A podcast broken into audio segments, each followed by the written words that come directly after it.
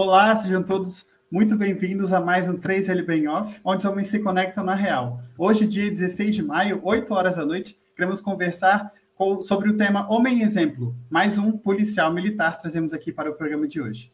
O 3LB em Off é um programa da 3LB em parceria com a Rádio Cristo para Todos. E nós pretendemos trazer aqui série de entrevistados que têm um exemplo de vida cristã e que sim, podem contribuir e atuam dentro da nossa 3LB. Comigo hoje temos pessoas especiais e que certamente ali dedicaram seu tempo, sua carreira, seu trabalho para levar a palavra de Deus à frente.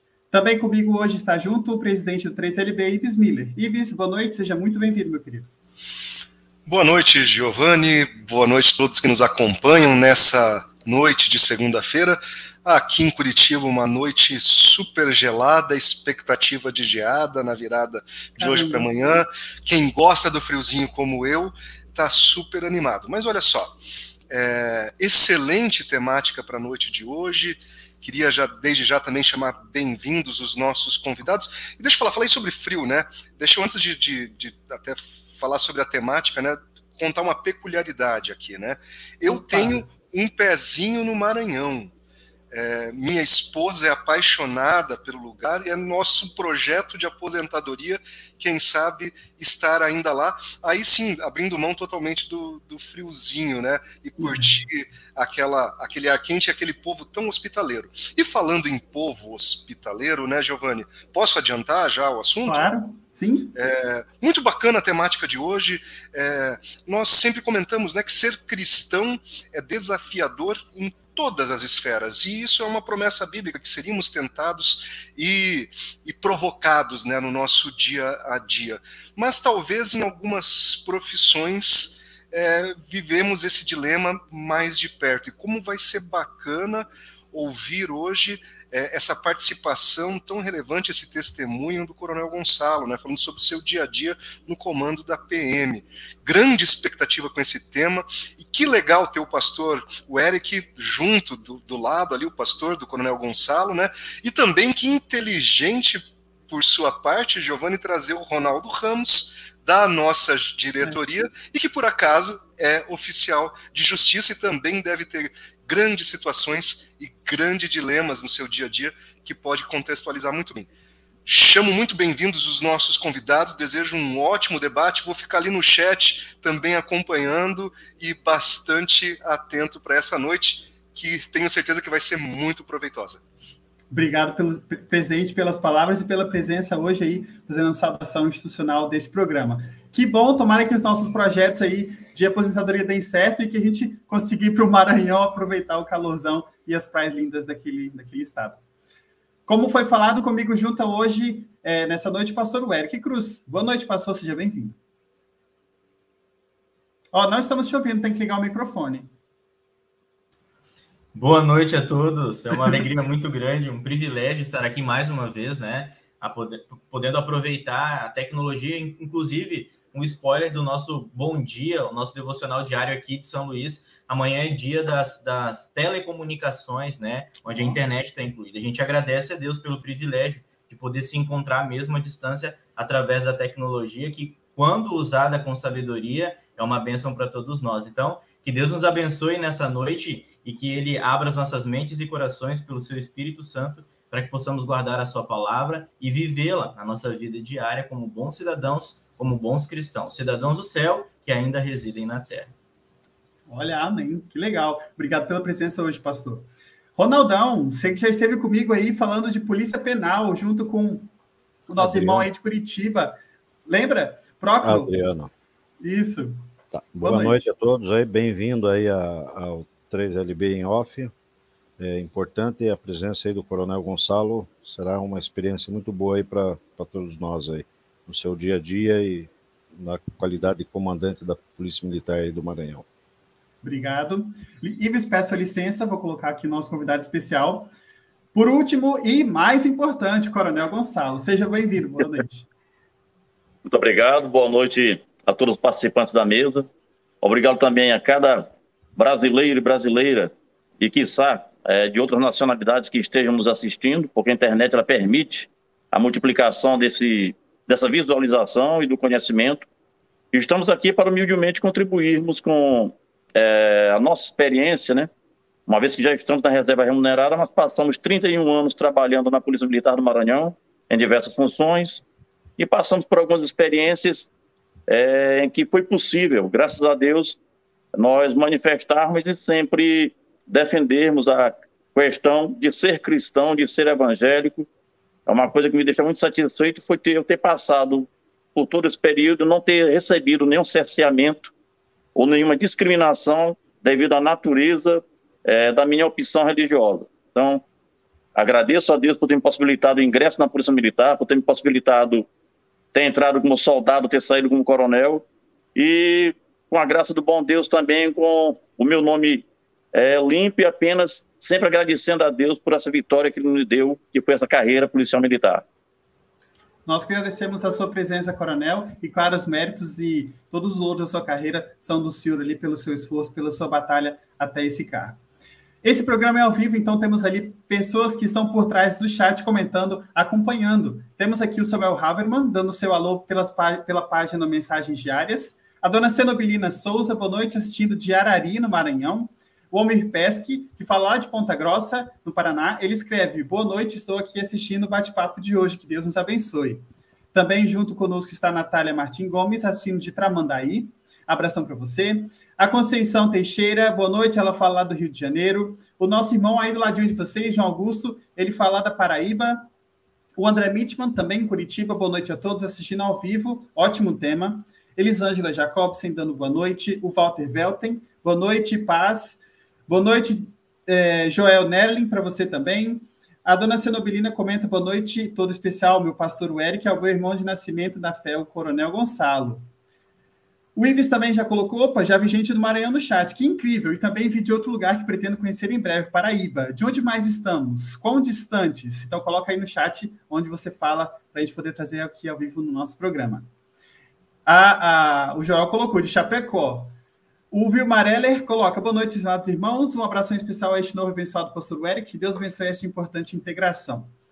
Nilva Salles também dá o seu alô para nós de Parobé, no Rio Grande do Sul. A Elvira também está conectada conosco. E Darby dá o seu alô lá do Paraguai, como o coronel comentou.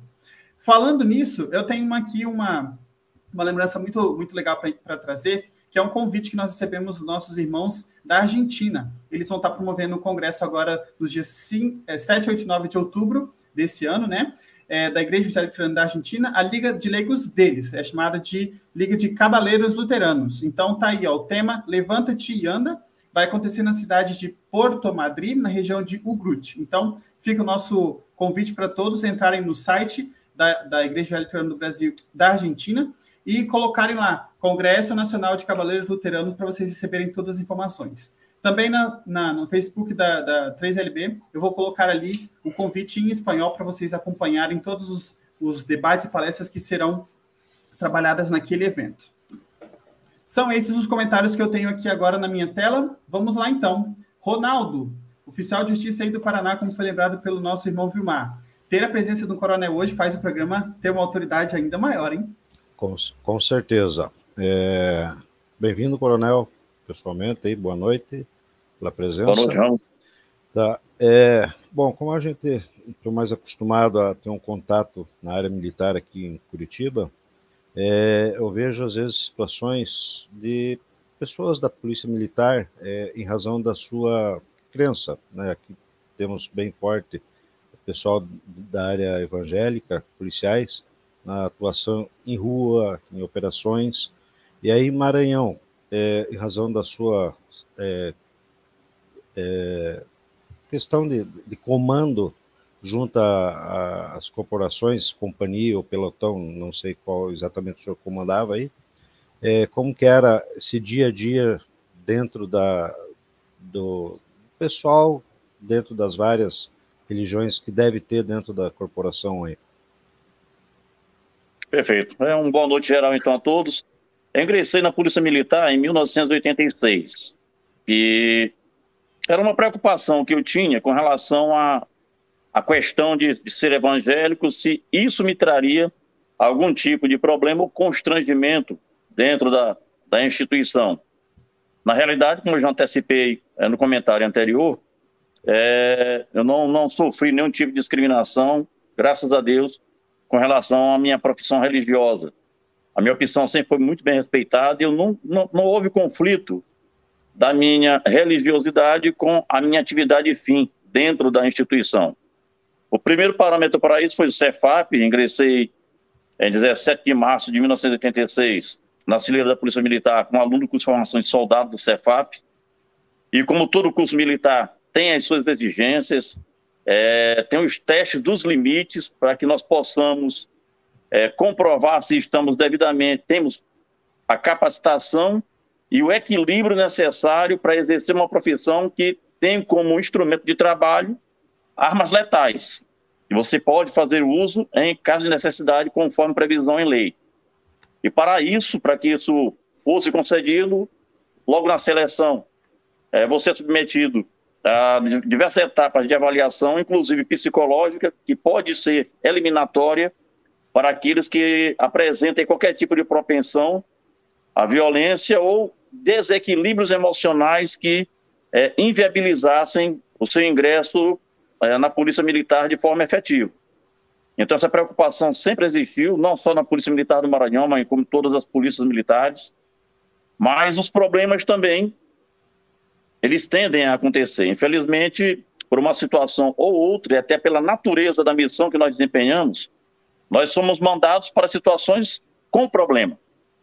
Nós não somos mandados para situações outras que não sejam problemas. Então você vai encontrar pessoas alteradas, você vai encontrar pessoas embriagadas, você vai encontrar pessoas que cometeram ilícitos, e você tem que chegar a administrar aquela questão e encaminhá-la depois de forma conveniente até a autoridade policial, que é o delegado de polícia, também sendo escravo da lei e cumprindo tudo aquilo que a legislação prevê para o seu desempenho profissional.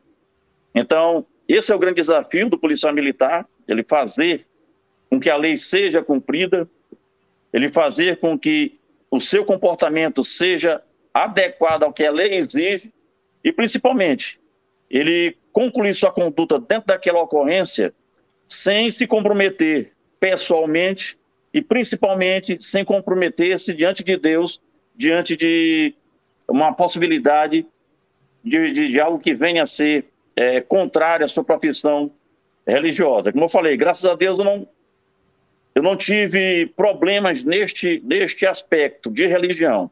Ela sempre foi muito bem recepcionada, tanto no Cefap, como lá na Academia de Polícia Militar de Paudalho, em Pernambuco. Lá nós nos reuníamos, nós fazíamos culto, o pessoal evangélico. Nós tínhamos essa liberdade para, lá dentro daquela instituição militar de formação, podemos exercer o nosso direito de livre culto.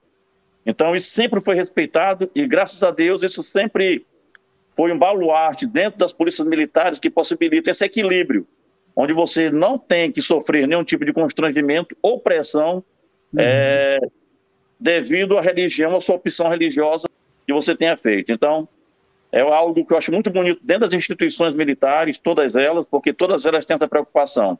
E quanto a isso, graças a Deus, eu nunca recebi nenhum tipo de, de reprimenda ou advertência por algum comportamento é, que tenha sido motivado por minha religião. Graças a Deus, sempre foi bem tranquilo, bem, bem guardado, bem protegido, tanto pela legislação como pelas autoridades com as quais eu trabalhei. Graças a Deus, isso é realmente muito positivo.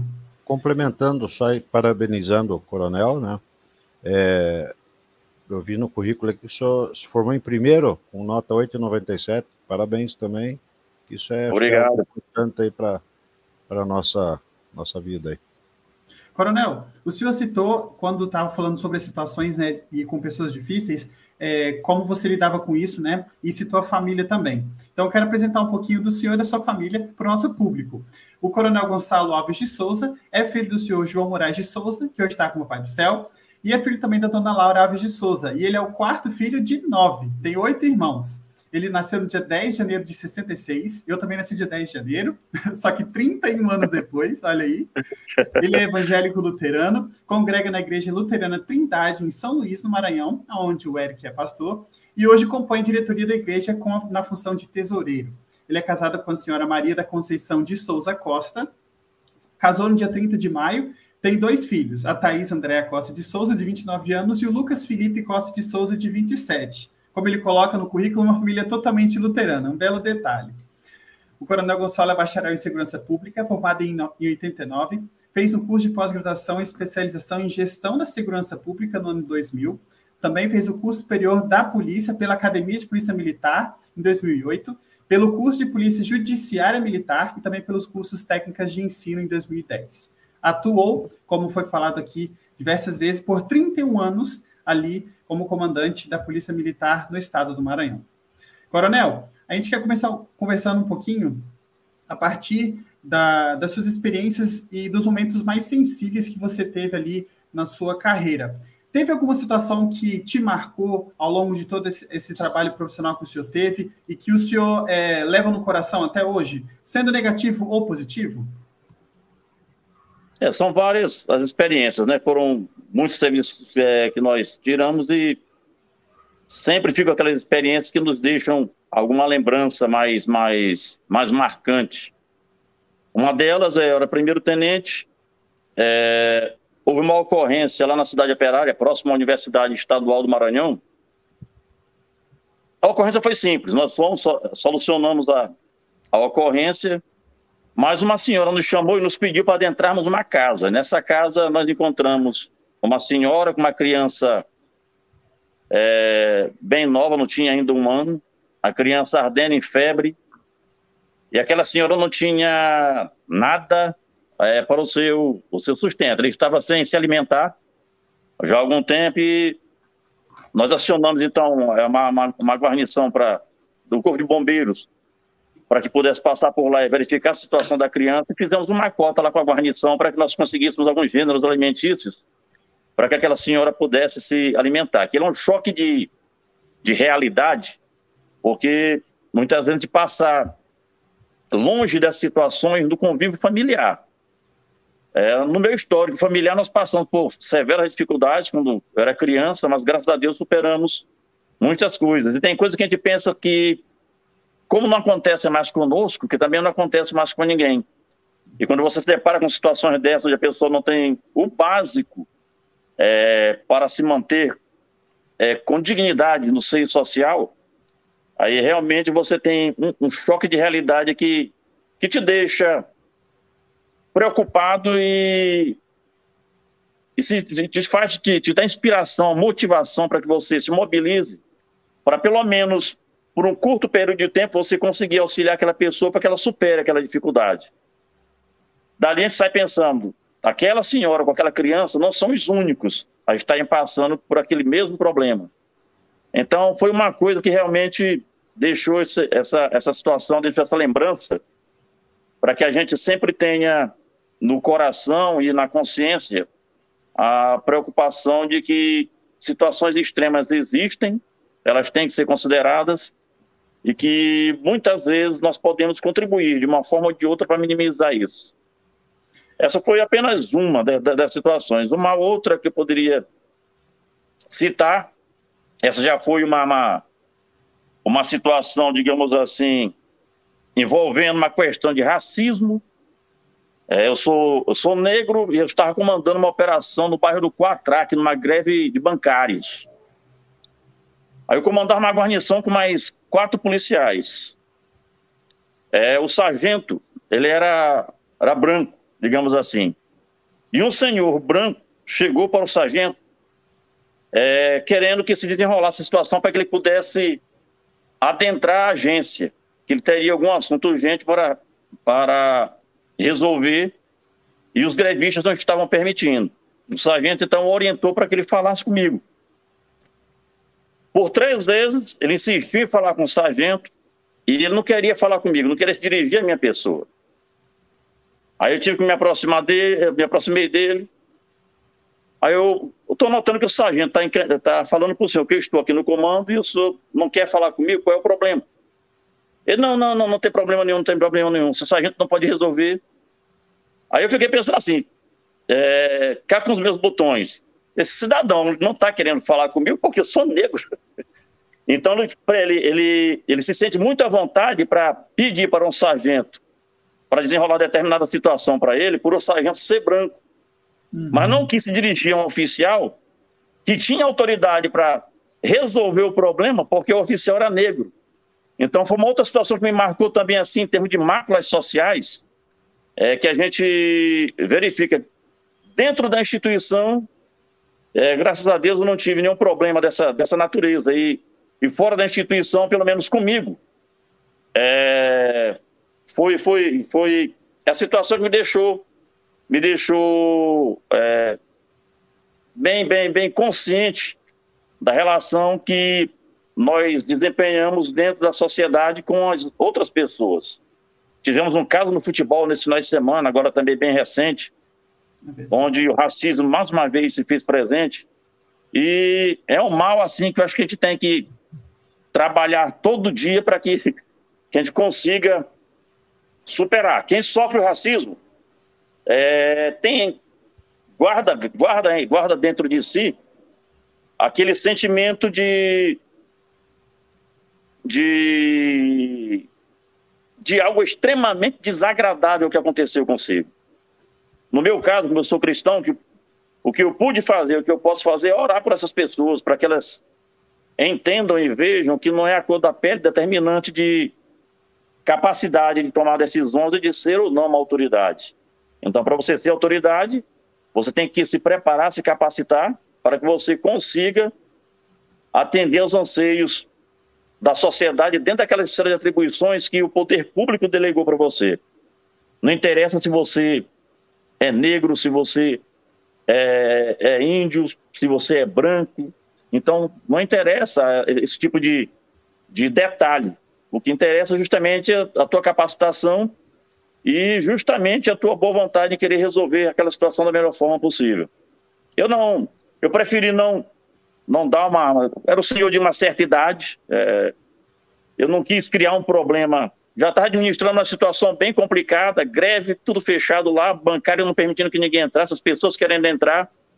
Mas foi uma situação que também ficou guardada na, na minha memória, porque acho que todos os dias nós precisamos orar para que não cometamos esse tipo de, de, de ilícito, porque é um ilícito, hoje está bem bem claro perante a lei, e que nós consigamos trabalhar e recuperar essas pessoas que, infelizmente, têm essa, essa deformidade em sua personalidade, em pensar que a cor da pele é determinante para privilégios, para prerrogativas, quando na realidade não é. Pastor Eric, foi comentado ali sobre a ação social que o, o, os policiais fizeram naquela ocasião para aquela família e também sobre racismo. No mundo ideal, é papel da igreja fazer ação social e combater o racismo, mas não funciona. Conta para a gente um pouquinho mais. É, isso é interessante porque o, o, o senhor Gonçalo ele tocou em dois pontos importantes que estão dentro do texto bíblico que às vezes a gente, a gente não percebe. Né? É, falando do primeiro exemplo é, da, da, senhora com o bebê, né?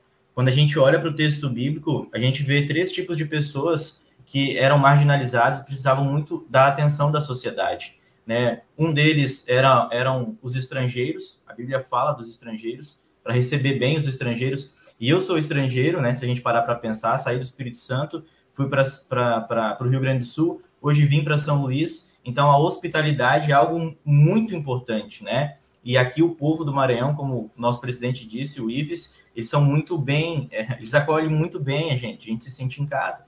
O outro grupo são as viúvas, né? As viúvas e os órfãos. E quando o senhor Gonçalo falou dessa situação, eu lembrei logo dessas duas pessoas que precisam de atenção, né? Que Jesus diz: olha, deem atenção para eles. E foi o que o senhor Gonçalo fez. Né? A gente entende que a lei está inscrita no coração do ser humano. O que, que é a lei? É a palavra de Deus. E diz para nós o que, que é certo e o que é errado. E isso está no coração do homem, mesmo se ele crê, mesmo crendo ou não em Deus. E o seu Gonçalo crê em Deus. E é interessante lembrar, né? O senhor Gonçalo não citou, mas eu faço questão de citar, que ele foi recebido por profissão de fé nesta igreja no dia 18 de dezembro de 1983. Ou seja, ele só se tornou policial, ou melhor, ingressou nessa vida, nessa carreira, três anos depois de ser cristão luterano. E sem sombra de dúvidas, isso influenciou e ainda influencia a vida do seu Gonçalo na sua conduta cristã na sociedade, né? E falando do outro caso, do outro caso que, é, que ele citou, a vida cristã, a vida de fé, a vida na fé, ela é, é impossível viver na fé, ou melhor, é impossível viver indiferente diante da fé. Quando o Espírito Santo toca o nosso coração, nós não somos mais os mesmos. Muda completamente. O Senhor Jesus passa a, a, a cuidar de nós de tal forma que nós acabamos cuidando dos outros. O que, que isso quer dizer? Quer dizer que quando a gente se depara com uma situação, a gente tem, tem, tem duas coisas que a gente precisa fazer. A gente age ou a gente reage, né? E nesse caso, o seu Gonçalo, ele reagiu. Como, e qual foi a forma que ele, que, ele, que ele reagiu como um cristão? Ele colocou em oração, no seu coração. Ah, então ele não se sentiu magoado, muito pelo contrário. Se magoou, se ofendeu, foi ofendido, né? Infelizmente, e qual foi a reação dele? Uma reação de fé. Orar por aquela pessoa. E eu achei muito legal ele colocar que a gente precisa orar, não por aqueles que sofrem racismo, né? Mas, sobretudo, por aqueles que, que causam o racismo, ou seja, são pessoas que ainda não conhecem essa fé como precisam conhecer. Ou seja, a ação do Espírito Santo, a fé em Jesus, ela muda o nosso viver. E na minha visão, isso, isso é bem claro na vida do, do Senhor Gonçalo, nas situações que ele enfrentou, na forma como ele age, como ele agiu, age e continuará agindo até a volta de Jesus, mas sobretudo na forma como ele reage, né? Porque isso é o mais difícil para nós. Reagir com fé é, é a parte mais difícil da vida cristã, né? Muito bom. Pausa aí, próximo comentário é o Ronaldo, mas eu tenho uma chuva de comentários aqui no chat que eu preciso trazer para a participação ao vivo do nosso público. O pastor Giovanni Imes está dando seu boa noite, ele que é o pastor conselheiro dessa diretoria. Ele escreve boa noite, em especial ao Coronel Gonçalo e ao pastor Piazão Eric Cruz. o João Augusto convida o Ives aí para conhecer as melhores praias do Nordeste, do Nordeste e lembra que é onde o sol nasce primeiro. O Roberto Schultz também dá o seu alô de Viana, do Espírito Santo aqui, do estado. Abraço ao pastor Eric. A Simone Chuca fala de Porto Alegre. O José de Souza comenta: Oi, boa noite a todos. Eu moro em Rondônia e gostaria de saber o que o pastor pode nos falar sobre esse trabalho. Nós vamos discutir hoje a, a, a live inteira. O Ideraldo Laporte está tá dando seu alô, boa noite, Ideraldo e família acompanhando o programa. O Ives comenta que no próximo domingo ele vai estar em Nova Santa Rosa, lá no Paraná, participando do congresso do Distrito Sete Quedas. Então, ó, por favor, todos acompanhem ao Congresso Distrito Sete Quedas ali neste domingo, dia 22 de maio, é a mensagem do nosso presidente. E coloca também que está na pauta dele acompanhar as praias do Nordeste. O Eloy dá o seu alô lá do Paraguai. A Maria comenta: Boa noite, irmãos, pastor Eric e meu esposo Gonçalo. Muitas bênçãos a todos. Está aí dona, dona Maria acompanhando o programa. O Tânio Iven comenta: Boa noite. O João coloca: Ives está convidado para participar do nosso congresso em Aracaju, Sergipe, em abril de 2023, ano que vem. Tem bastante agenda ainda. O Ives falou que está mais fácil agora conhecer as praias e já marcou na agenda. Dona Maria comenta ainda: Boa noite, que alegria e bênção. O Coronel Gonçalo está na Força Policial, também na Igreja Cristã. Parabéns, é um policial correto e íntegro. Meu cunhado, fico feliz pela participação. Bravo. A, a Dari o Dari Neves escreve, de Sapiranga, Rio Grande do Sul. Boa noite, meu querido amigo Coronel Gonçalo, grande líder da, da IELB no Maranhão, e ao colega pastor Eric, que está sendo muito abençoado em seu ministério pastoral. O Vitor Grupo, nosso irmão internacional e também aqui, América Latina. Olá, buenas noites. A Noemia, que está sempre ligada na programação da rádio. Boa noite, obrigado, pastor. Iselda Bund também está dando seu alô de Pelotas. O João coloca, também passei por essa experiência aqui na Paraíba, onde eu fui sempre respeitado pela opção religiosa. Aí que legal, Maranhão e, a Paraíba, aí, dois estados legais para o luteranismo. Dona Maria comenta, boa noite a todos presentes, meu genro, parabéns pela participação e pelo exemplo de pai militar e cristão. Que o bondoso Deus abençoe sempre. O José comenta, oi, boa noite, Orives, nosso regional será em agosto de 2023, nos dias 5 e 6 já foi confirmado pelo nosso presidente. A Rosane Knevitz comenta: Estou feliz em rever, mesmo online, este servo que, junto aos demais irmãos aí do Maranhão, nos receberam tão bem. Ela fala de Sapiranga, no Rio Grande do Sul. O Renato Hanisch comenta: abraço ao nosso irmão Gonçalo, companheiro dos tempos do Distrito Vale do Tocantins, líder presente nos congressos de jovens e conselhos distritais daquele distrito. Dona Maria, mais uma vez, comenta é, a partir do Eusébio, sua sogra. Deus abençoe sempre sua casa e família. Boa noite a todos. O nosso vice-presidente de Relações Institucionais também está conosco. Ele coloca, boa noite, irmãos, abençoado programa para todos que acompanham pelas redes sociais. O Ale Alexandre, o Alexandre Martins, coloca, boa noite, irmãos, acompanhando essa bela explanação, Deus abençoe. O nosso presidente comenta, triste ouvir essas tantas histórias de racismo no Brasil. É lamentável essa deformidade social que precisamos combater, como salientou o coronel, como também todo tipo de preconceito e xenofobia. Muito bem lembrado aí pelo Ives, e como foi evangelizada pelo pastor. João Augusto, isso é o espelho da nossa sociedade, infelizmente. O Claudio Bintin também está conectado, mandando seu boa noite, um abração para gente. A dona Raimunda Alice, o Rildo de Miranda, que fala lá de Rondônia, e o pastor Igor comenta: Boa noite, bênçãos de Deus aos homens de Deus. Aproveita a oportunidade para convidar os, o pessoal do Distrito Pioneiro para termos nosso primeiro congresso no dia 4 de setembro. Pioneiro lá no sul do Rio Grande do Sul. Que maravilha termos aqui todos conectados. Ronaldo, com a palavra. Bom, coronel, eu estava vendo aqui que o senhor ministrou aula aí na academia, né, em várias cadeiras.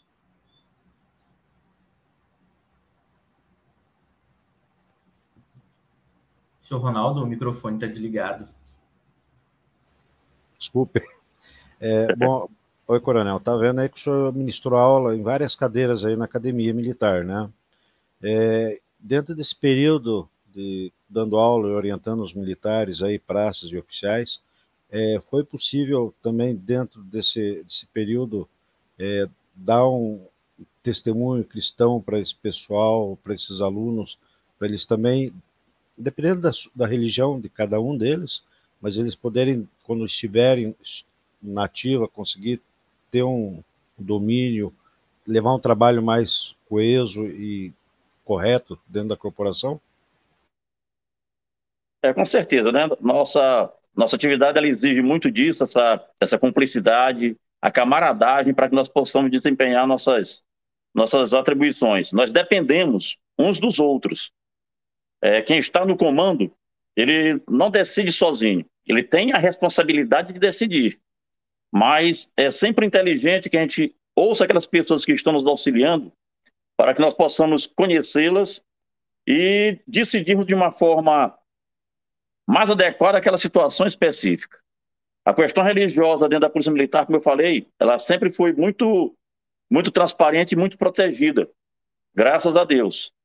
E eu percebi com alegria que houve um aumento expressivo na quantidade de evangélicos é, da Polícia Militar de 1986, quando eu ingressei, que não chegava nem a 10% do pessoal do, do, dos cursos, nem 10% eram é, é, evangélicos, para a realidade que nós temos hoje, por exemplo. Não tem aqui um número exato, mas eu tenho certeza que esse número é, já, está, já está na casa ali de, no mínimo, 30% a 40%, se já não tivesse sido superado, porque eu acho que houve um fortalecimento muito grande é, do cristianismo. Em números, é, se tratando de cristianismo, nós, nós estamos ali com 95%, 97% é, da população brasileira que é cristã. Aí se envolve a Igreja Católica, envolve várias denominações outras religiosas também, e o grupo de evangélicos é, a qual eu pertenço. É, no caso, a Igreja Evangélica Luterana do Brasil. Então, é com grande felicidade que a gente vê isso, porque são, a, a, a opção religiosa ela traz também é, consequências e mudanças de comportamento. O cristão, o crente, não é santo. É, de, uma, de uma forma assim mais mais abrangente da, da, da palavra, porque na realidade é, a, a, santidade ela é conquist, foi conquistada por uma outra pessoa que, sendo Deus, veio ao mundo e fez tudo aquilo que nós tínhamos que fazer, ele fez para que nós recebêssemos de presente essa santificação, esse perdão dos pecados. Então, para aqueles que acreditam nisso, que a gente sabe que a nossa vida não termina com o último fechar dos olhos, é, nós que somos militares que fazemos juramento de morrer se necessário for é, pra, na proteção das demais pessoas, é para mim uma honra muito grande. Eu só mudando aqui um pouquinho é, o contexto da coisa, só me lembrei de um fato. Eu sempre quis ser militar, eu sempre tive essa, essa vocação, queria ser militar. E a primeira coisa, a força que eu queria servir era o Exército Brasileiro. Mas quando eu me alistei, eu fiquei no excesso de contingente. E eu fui lá várias vezes insistir, rapaz, eu quero ficar. Aí, não, mas infelizmente você ficou nessa de contingente, não tem jeito. Aí eu salvei lá a data de apresentação do pessoal que seria, que ficaria. Aí eu fui lá, consegui identificar pessoas que não queriam ficar, e fui até onde sargento. eu, olha, sargento, esse aqui, esses dois não querem ficar. Eu quero ficar.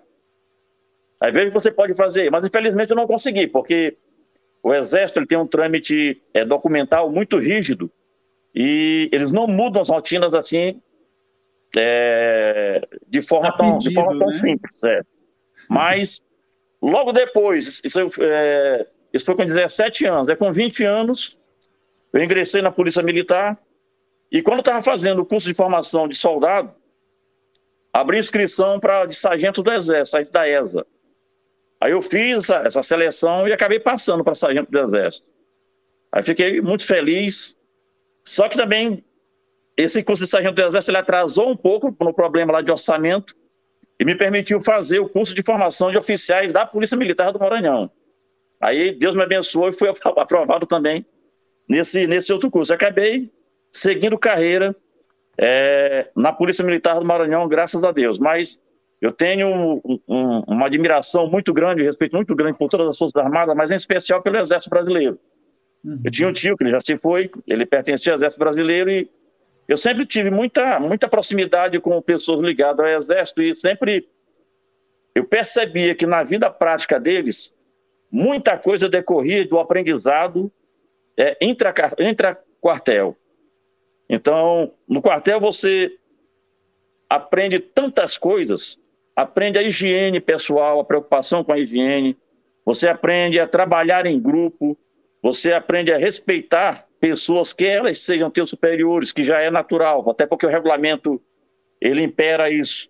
Quanto subordinados, que também o regulamento exige que o superior respeite o subordinado. Se um subordinado prestar uma continência, o superior não responder, o superior está cometendo transgressão disciplinar. Então o regulamento não está ali só para administrar questões afetas a punições. Ele uhum. prevê preocupações comportamentais que possibilitam que a camaradagem e a harmonia dentro do quartel ela seja multiplicada na vida da pessoa. Então, muita coisa na minha vida particular decorreu do aprendizado e das experiências que eu tive dentro do, do, do quartel. Isso, para mim, foi sim uma grata, uma grata felicidade. E quando, retornando é, a temática, da, a, a pergunta do, do, do Ronaldo, Ronaldo, apenas com relação à questão da religião, como falei anteriormente, sempre foi muito protegido isso, graças a Deus. Então, lá dentro do quartel, nós temos representadas várias e várias denominações religiosas, várias e várias. E a convivência profissional apresenta uma harmonia que possibilita que as pessoas trabalhem é, de forma harmônica redundando um pouquinho, mas de forma harmônica, é, independente da sua opção religiosa. É claro que a gente abre o coração, a gente conversa mais, a gente, a gente extravasa algum momento de dor, é com aquelas pessoas que se alinham mais é, com a nossa religiosidade. No momento de sofrimento, por exemplo, de, de perda de, de um companheiro, que foram vários, várias vezes nós, não existe uma outra profissão em que você compareça tanto para se despedir de pessoas que pertencem ao teu ciclo profissional. Então, é uma coisa que, que dói bastante, mas a cada guerreiro daquele que partia, é, a gente sentia crescer a nossa responsabilidade perante a sociedade com aquilo que nós tínhamos que fazer com menos um. E normalmente esse menos um era sempre um excelente profissional. Então aquela dor tinha que ser superada, a guarnição tinha que ser formada e mandada para as ruas, e não podia deixar transparecer ou repassar para a sociedade, que não tem nada a ver com isso, aquela dor que estava sentindo é, naquele momento. O profissionalismo exige isso, você tem que apagar muita, muita, muito sofrimento, muita dor é, dentro de si para que você consiga administrar como tem que administrar situação com, situações com problemas dos outros, mas que você está lá como autoridade para resolver. E você não pode resolver baseado em emoções pessoais. Aí você tem que ter sempre essa preocupação de estar, enquanto de serviço, sempre com um cunho mais técnico do que pessoal. Não decidir uma ocorrência baseada, por exemplo, em religião, porque um é cristão, o outro não é. Então você tem que ter essa preocupação, você tem que ser técnico, você tem que se ater àquilo que a lei preconiza. E dentro do que a lei preconiza é que você estabelece tal conduta foi correta ou não, independente de religiosidade ou qualquer outro aspecto afeta aquelas pessoas que estão ali é, em lados opostos diante de um conflito. Mas foram 30 anos administrando muitos problemas, muitos problemas. A nossa sociedade ela, ela gera esses problemas e eles têm que ser administrados. Muitas vezes você pode até pensar, são só problemas? Não, não são só problemas, não. É, eu pertenço a uma família é muito grande. É, quando eu viajo, onde eu vou, se tiver um quartel, eu faço questão de, de passar lá e cumprimentar o pessoal de serviço. Já fui em quase todos os estados do Brasil, em quase todos os municípios aqui do meu estado, já, eu já pude ver isso, é é, é uma grande família que, que graças a Deus, ela, ela se, se ajuda. Quando você se identifica é, em um município como policial militar, tem sempre uma contribuição, uma palavra de apoio, tem sempre algo que eles tentam fazer para agradar como se você pertencesse ao parentesco consanguíneo. Mas o, o parentesco, mesmo não sendo consanguíneo, ele tem o fator RH positivo, porque o tipo sanguíneo é policial militar e o fator RH positivo, porque são, são pessoas maravilhosas que dedicam suas vidas na proteção de outras pessoas. E isso é uma missão é, por demais nobre. É um comentário que eu gostaria de fazer também, extensivo aqui ao Corpo de Bombeiros. Eu tenho vários amigos no Corpo de Bombeiro Militar. Eu até digo para eles, rapaz, eu invejo vocês. Hum. Aí por quê, rapaz? Porque o policial militar, quando ele é deslocado para uma missão, ele vai para lá para resolver um problema. E o Corpo de Bombeiro, 90% das ocorrências para quais são lançados, eles vão lá para ajudar. Ou eles vão prestar um socorro, ou eles vão é, administrar qualquer questão na área de defesa civil. Ou seja, a missão do, do Corpo de Bombeiros é muito mais, é, digamos assim, bem recebida uhum. é, é e, e eles devem conviver muito bem com isso, porque são coisas que não obrigam que ele tenha que cercear o direito de alguém, por exemplo, direito de liberdade. Quando eu dou voz de prisão é, para determinada pessoa, eu estou tolhendo aquele cidadão do seu direito de locomoção. A partir do momento que eu dei voz de prisão para ele, ele não tem, ele perdeu o direito de locomover-se. Ele está sobre é, responsabilidade do Estado. Então, enquanto estiver sob responsabilidade do Estado, o que acontecer com aquele cidadão é responsabilidade do Estado e diretamente responsabilidade da autoridade que emitiu a ordem de prisão, como ocorre, por exemplo, no caso de flagrante. Então, um abraço, meus amigos do Corpo de Bombeiro, mas realmente eu tenho, é, tenho essa inveja deles porque as missões para que eles são mandados, embora também sejam extremamente extenuantes exijam fisicamente muito mais do que exige de nós policiais militares, mas eles têm, é, de igual forma, aquele compromisso em salvar vidas, em fazer o bem, que muitas vezes eles sacrificam também as, as próprias vidas no cumprimento da sua missão. Então, são, é uma outra profissão que eu gostaria muito de enaltecer, são dos bombeiros militares, é, meus amigos em todo o Brasil, pela natureza da missão que eles executam, por tudo que eles fazem de bom para a sociedade brasileira. Muito bom.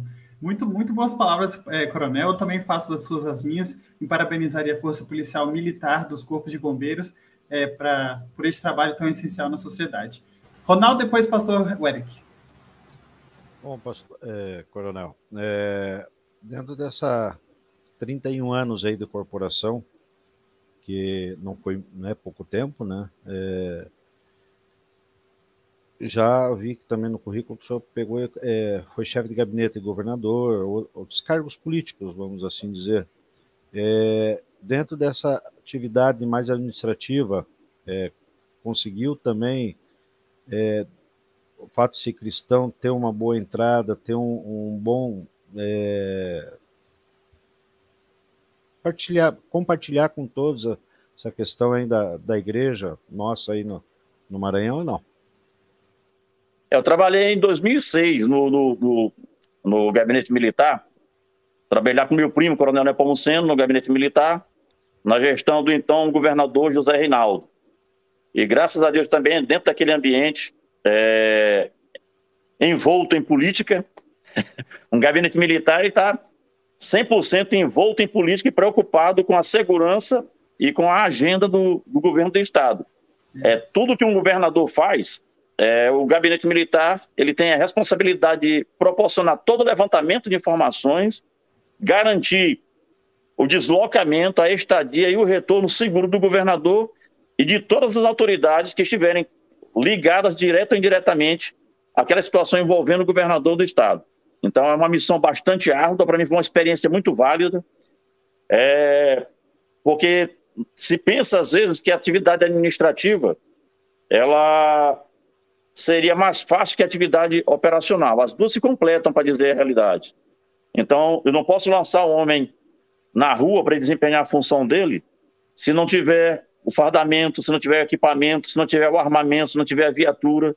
E tudo isso para ser disponibilizado exige uma gama de esforços concentrados em outros profissionais que desempenham as atividades administrativas. Então, uma coisa complementa a outra. E nenhuma atividade é melhor do que a outra. Na realidade, são atividades que merecem respeito por parte de todo o público interno e do público externo.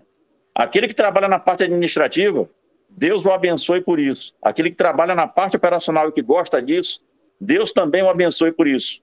Porque o que importa é que nós cumpramos com nossas obrigações e tenhamos a certeza é, de que aquele salário que nós percebemos, o nosso soldo que percebemos no final do mês, aquele soldo com o qual nós devemos nos contentar, isso o cristão leva muito a sério, porque é bíblico. O soldado, quando perguntou o que ele tinha que fazer, contente-se com seu soldo e não preste denúncia falsa. Então é uma coisa que isso aí me acompanhou por, pelos meus 31 anos. Então, mesmo você estar numa situação em que alguém, é, de alguma forma, você sabe que ele tenha cometido aquele, aquele, aquele, aquele, aquela infração, aquele delito, mas se você não tem os elementos que deem substância para que você apresente aquela pessoa, que você emita uma voz de prisão, não o faça porque é biblicamente condenado. Você não deve prestar denúncia falsa contra ninguém. Então, isso para mim é o mandamento do bom soldado. Você deve agir, deve, mas o teu limite é a lei. Então, naquilo que a lei não te proporcionar rocha sólida, então não enverede porque você pode afundar na areia movediça. Porque eu, certamente, é, certamente o direito vai acolher aquele que foi prejudicado de forma injusta por tua causa. Com certeza. Pastor? Interessante o que o senhor Gonçalo traz em relação a tudo isso. E uma coisa que ele disse que me chamou muito a atenção, né? Que às vezes você, é, na profissão dele, é, não, talvez não exista uma outra profissão em que você perca tantos membros da família, né? com muita frequência, de forma muita, muito ruim, muito violenta. Então, enquanto ele falava, eu fiquei refletindo quais são os maiores pesos da vida da gente. Quais são os maiores pesos, né? O maior peso de todos, na minha opinião, é o peso da culpa. Quando a gente se sente culpado, né, por ter contribuído ou por não ter feito algo. E é muito difícil a gente se livrar da culpa. Às vezes a gente nem tem culpa, mas a realidade do pecado faz com que nós sintamos culpa. Esse é o maior peso qual que é o segundo maior peso que o senhor Gonçalo disse aí, na minha, na minha visão? É o peso da responsabilidade. A responsabilidade de ser pai de família, a responsabilidade de ser um bom cidadão, a responsabilidade de ser um policial militar honesto, cristão, fiel, dedicado no trabalho, em sociedade e na igreja. O peso da responsabilidade na vida da gente é muito grande e às vezes a gente não dá conta de carregar esse peso, seja o da culpa ou da responsabilidade. E o testemunho do senhor Gonçalo, para mim, diz que ele só suportou todos esses pesos, se é que ele teve algum peso de culpa, né?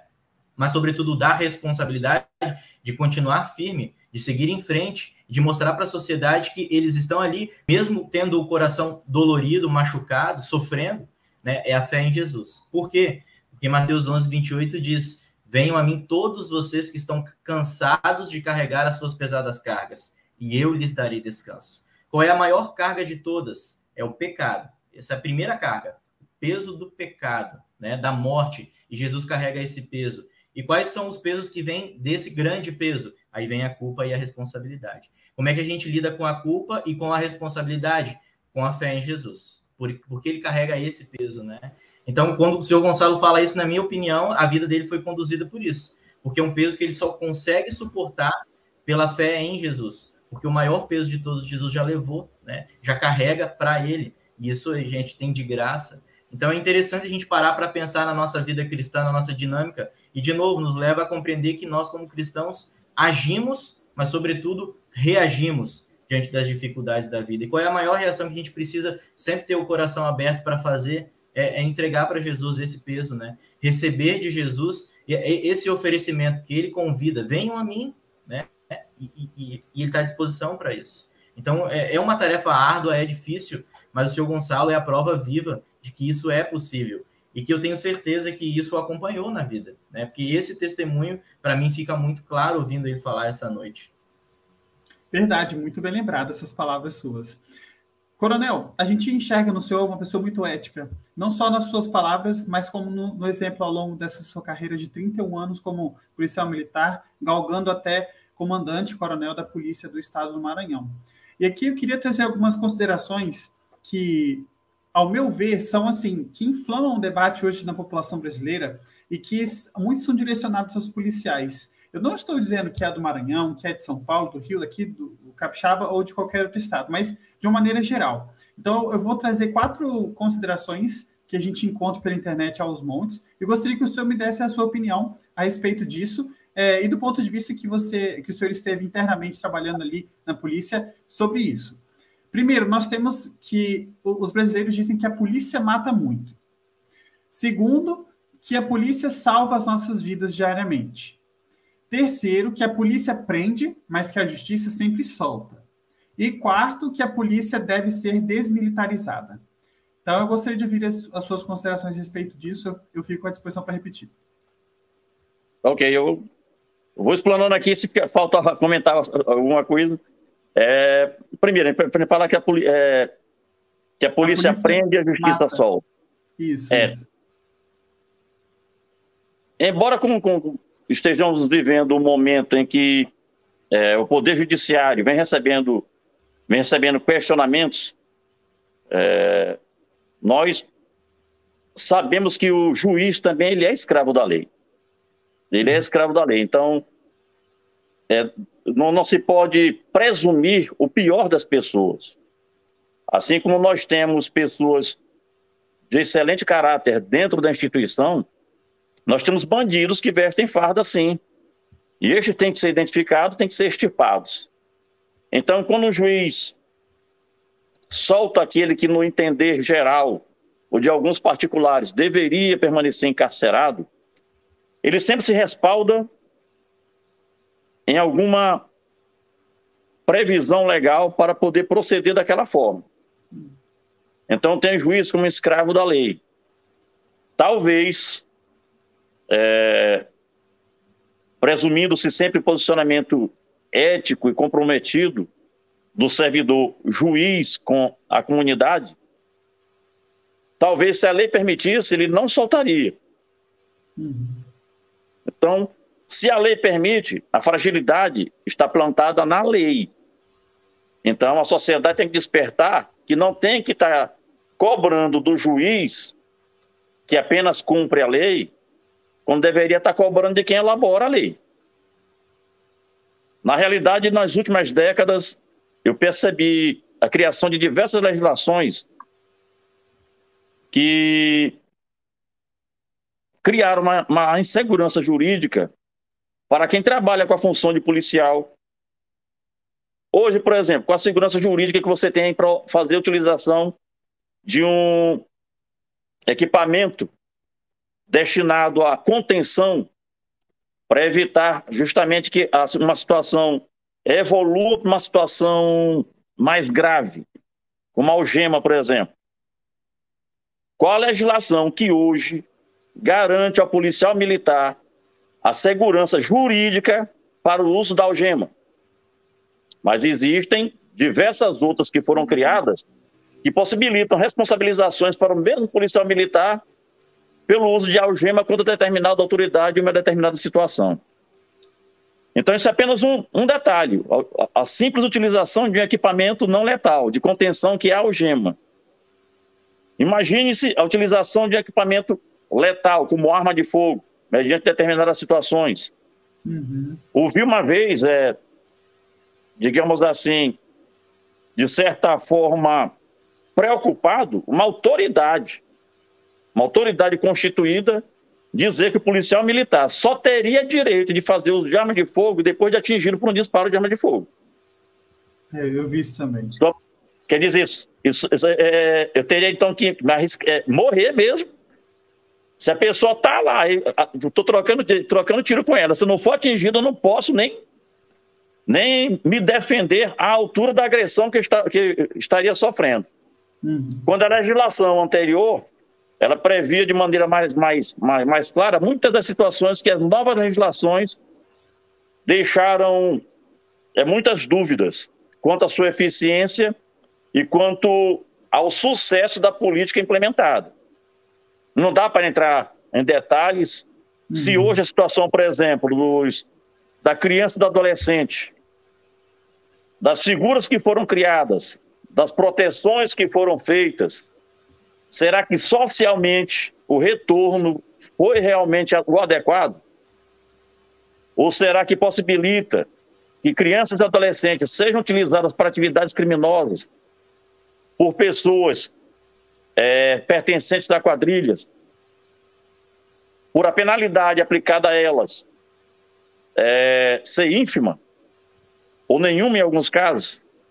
Então, o que, que a legislação criou para o país? Então, um ponto nevrálgico desse país é o nosso poder legislativo. O poder legislativo tem que trabalhar legislações que criem um melhor bem-estar social e que possibilite ao povo brasileiro usufruir de todos os seus direitos, com toda a segurança, mas que também permita às autoridades o mesmo exercício. É Coronel, fácil fazer isso? Não, não é fácil. Há, há umas, duas ou três semanas, aqui no In Off, nós recebemos o policial penal Adriano Procno. Ele trabalha lá na, em Curitiba. É, e aí ele estava comentando para ele, eu, eu, também entrei no assunto sobre é, o uso de armas letais por parte da Polícia Penal, e ele comentou que o uso da arma é proteção própria, no, ali dentro do, do, presídio onde ele atua, é para proteção própria e também para a sessão de algum evento malicioso ou de alguma coisa que possa é, deteriorar aquele ambiente, aquele estado que se, se impera dentro de um, de um presídio. Então, é, o senhor também afirma que é necessário para a defesa do, do policial, do, do, do, PM ou do, da Polícia Penal, e também para que seja interrompida aquela ação é, que está causando malefício à população? Sim, veja bem, eu tô, é, tem a situação de extremo, porque sim, sim, sim. nós adotamos, todas as polícias militares adotaram é, a questão do uso progressivo da força. Ah, sim. Então, se, por exemplo, eu me deparo com uma situação uhum. em que o marginal já vem atirando na minha direção, eu não posso querer usar o spray de pimenta nele. é. Eu não posso querer usar o cacetete. Então, se ele está mandando chumbo para cima de mim, eu tenho que mandar chumbo para cima dele. Então, porque a situação assim exigiu. Agora, em outras situações, você tem que fazer uso progressivo para conter aquele cidadão, que uhum. às vezes a uhum. pessoa está no surto, tá, tá, já, já me deparei com, com cada situação, mas até já passei para o pastor Eric, ele sorriu bastante lá de algumas situações é, vivenciadas durante a carreira, eu e, meu, eu e meu irmão, que também é policial militar. Mas quer dizer, se conseguiu conter a situação apenas com o uso de, de de algema e não foi necessário o uso de nenhum instrumento letal. Então, uhum. o que o Estado tem que providenciar? O Estado tem que providenciar para o policial militar todo esse aparato que o policial tem à sua disposição, é, as linhas progressivas de contenção de agressividade. Uhum. Agora, a última linha é o uso da arma de fogo. Essa que ninguém, ninguém quer fazer, mas há casos em que será necessário que o policial militar use. Até até para que ele não tombe, é, porque o sacrifício da própria vida é uma coisa que a gente faz em nome da nobreza. Eu posso perder a minha vida, por exemplo, salvando alguém que está que, que tá se afogando, defendendo alguém que está sendo agredido de forma injusta. Então, existe uma nobreza no sacrifício da vida.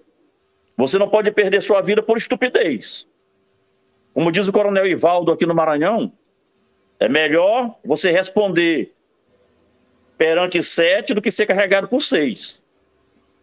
Porque você, é, você é, cometeu o fato, a legislação te, ela te possibilita o que a gente chama de ampla defesa e contraditório e devido processo legal. Uhum. Então você vai ter a chance de apresentar todas as circunstâncias que te levaram a cometer, a, a, a utilizar aquele equipamento letal. Você vai apresentar para pessoas que são capacitadas é, a, a tua versão para que eles interpretem da forma da lei e te apliquem uma sanção ou não. Mas você não pode simplesmente tombar, esperar ser atingido, ser baleado, para depois de baleado tentar reagir. Então, uhum. a pessoa que falou isso, com certeza, infelizmente, é, foi muito, muito, muito infeliz e não tem nenhuma noção do que seja atividade é, policial, é policial nem policial militar. Coronel, aguarda um pouquinho para responder as últimas duas. Pastor Eric, depois o Ronaldo querem comentar também. É, é muito importante a gente. Eu, eu, eu, imaginei que isso poderia entrar aqui, né? E a gente não, não pode não falar nada sobre isso, porque há, ah, muitas perguntas surgem. É, mas a Bíblia diz que não pode matar, é pecado. E é mesmo, é pecado matar, né? É o pecado contra o quinto mandamento. Mas existe uma coisa muito séria na Bíblia, que é justamente as traduções como é que são as traduções da Bíblia? Deus proíbe, matar é, é errado. Só que se a gente olhar a lei de Deus no Antigo Testamento, que é a lei que nós temos hoje, no hebraico, a partícula negativa é importante. No hebraico, nós temos duas partículas negativas, o lo e o al.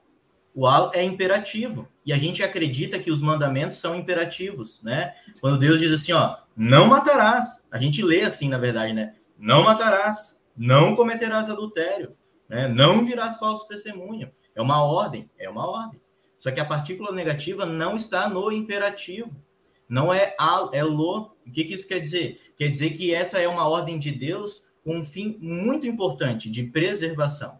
Quando Deus diz assim, não cometas adultério, ele está dizendo em outras palavras, preserve a vida da sua família, preserve a sua família, a família do seu irmão. Quando Deus diz assim, não diga falso testemunho, preserve a integridade do seu irmão, daquele que está do seu lado. E quando Deus diz assim, não matarás, daí vem o ponto. Preserve a vida do seu irmão. O que, que isso quer dizer?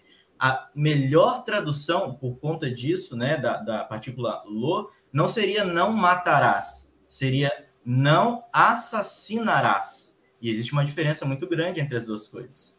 Matar é uma coisa, assassinar é outra. Um exemplo, se você está no, trânsito ali e de repente aparece um bicho, você desvia, não vê um motoqueiro que está logo atrás ali cortando, e ele bate em você e morre na hora. Você cometeu um assassinato ou não? Quando é um acidente de trânsito, normalmente não. Claro que existem outras questões, se você estava bêbado, isso é diferente, né? Mas num acidente, quando a pessoa morre, você não teve a intenção de matá-la. Não foi um assassinato, mas ela morreu. Então existe essa diferença. O assassinato ele é premeditado, ele é planejado, é executado com frieza. Quando alguém morre por acidente, você não queria que aquilo acontecesse, mas a pessoa morreu, não muda. Ou seja, essa é a lei de Deus. Não cometa assassinato. E quando o policial militar, sobretudo um cristão, está no ofício, no, no exercício do seu ofício, e ele precisa usar arma de fogo, como o coronel disse, ele não está cometendo um assassinato, por mais que a pessoa morra, ele está matando porque ele precisa se proteger ou proteger quem a sociedade, cidadãos de bem, etc. E tal. Claro que essa é uma discussão que pode, pode durar horas, né? A gente precisa entender o conceito. Existe a diferença entre você usar arma de fogo no exercício do seu trabalho para usar de abuso de autoridade ou simplesmente para cumprir a lei. E isso o Gonçalo disse muito bem. Quando o policial militar cumpre a lei, ele deve cumpri-la em respeito à sociedade, ou seja, não usar de, da autoridade para isso, não abusar disso sobretudo o cristão, né? Policial militar ou não, quando você usa a lei e cumpre a lei, sempre é com sentido de preservação, ou deveria ser, né? De preservar a sociedade do mal, etc. e tal. Sobretudo, claro, aqueles que usam de uma arma letal no exercício das suas funções. Então, isso é importante a gente lembrar. A Bíblia condena, sim, matar, mas sobretudo assassinar, né? E claro, ambas, ambas tra trazem consequências ruins, mas a fé em Jesus resolve a questão. Né? A consequência do pecado está ali, da morte está ali, mas a fé em Jesus ela dá força para suportar o peso da responsabilidade ou da culpa. Né? Então é, é importante ressaltar isso, existe diferença entre essas duas coisas. Ronaldo? Bom, é, alguns sabem que eu sou oficial de justiça e atuo já há 30 anos em plenário do júri. O coronel sabe muito bem o que quer. Então, vi muitos policiais irem a julgamento pela sociedade é, e muitos, no exercício da função, têm que responder à sociedade, porque a sociedade é que vai decidir se aquele ato, aquele fato ocorrido ali foi dentro que prevê a lei. Então, há muitos policiais que, no exercício, têm que agir dessa forma, mas perante a sociedade eles é, mostram de fato o que ocorreu. Então, há muita absolução é, em cima de, dessa situação, porque hoje a lei aí prevê, quando necessário, o uso de forma letal aí da arma. Como também já houve policiais aí também que usaram de forma errada e foram condenados, né? Comentário só. Coronel, o senhor estava falando, o senhor é, comentou a respeito do. É, a polícia prende e a justiça solta, né? Dizendo que a responsabilidade também é do legislativo nesse sentido, né? Convocando nossos políticos a tomarem decisões mais acertadas. E eu também considero a resposta do senhor sobre a, a, a questão da polícia mata muito, se a polícia é muito letal. Mas aí precisa de, de, de nos trazer mais duas informações. Uma sobre a desmilitarização da polícia, né? E o segundo é que a polícia salva vidas. Tem também o outro lado da sociedade que defende os policiais. É, e eu queria colocar aqui para o senhor também comentar sobre aquele, é, aquele assassinato do, daquele homem negro, George Floyd, nos Estados Unidos. Acredito que alguns devem conhecer, né? Que foi assim, bastante chocante, que o, o policial estava colocando o peso do joelho todo sobre o pescoço e o cara acabou morrendo é, sufocado. E aí isso inflamou um, um grande onda de protestos em vários lugares do mundo, também no Brasil. Então, também se levantou essa questão da, da polícia ser desmilitarizada e, e, tomar outras providências. E aí eu queria ouvir do senhor se o oficialato, se, se os políticos como um todo, né, os policiais, eles iriam apoiar isso ou se isso é uma ideia muito ruim. Certo. Eu tenho que tomar muito cuidado com, com as coisas que são expostas, a maneira como elas são expostas é, para a gente, principalmente dentro da grande mídia. Se aproveita de uma situação, de um caso particular, do uso uhum. incorreto de uma técnica, aquela técnica ali não, não é correta, não se pressiona pescoço de ninguém com, com o joelho, então ali, aquele, aquele, aquela pessoa, aquele profissional, naquele momento ele estava cometendo um erro. Ele não estava usando a técnica adequada, tanto uhum. que ele uhum. levou a óbito a pessoa. Ali já tinha sido feita a contenção, então não havia mais necessidade, como eu falei aqui, do uso progressivo da força. É. Você pode usar da força tão logo você cessou aquela, aquela emergência, então você já diminui a adrenalina e já diminui para quadro técnico diferente aquela situação que já está controlada. Então, uma vez algemado, aquela pessoa tem reduzido a sua capacidade de, de causar qualquer dano, qualquer prejuízo, qualquer lesão a um profissional.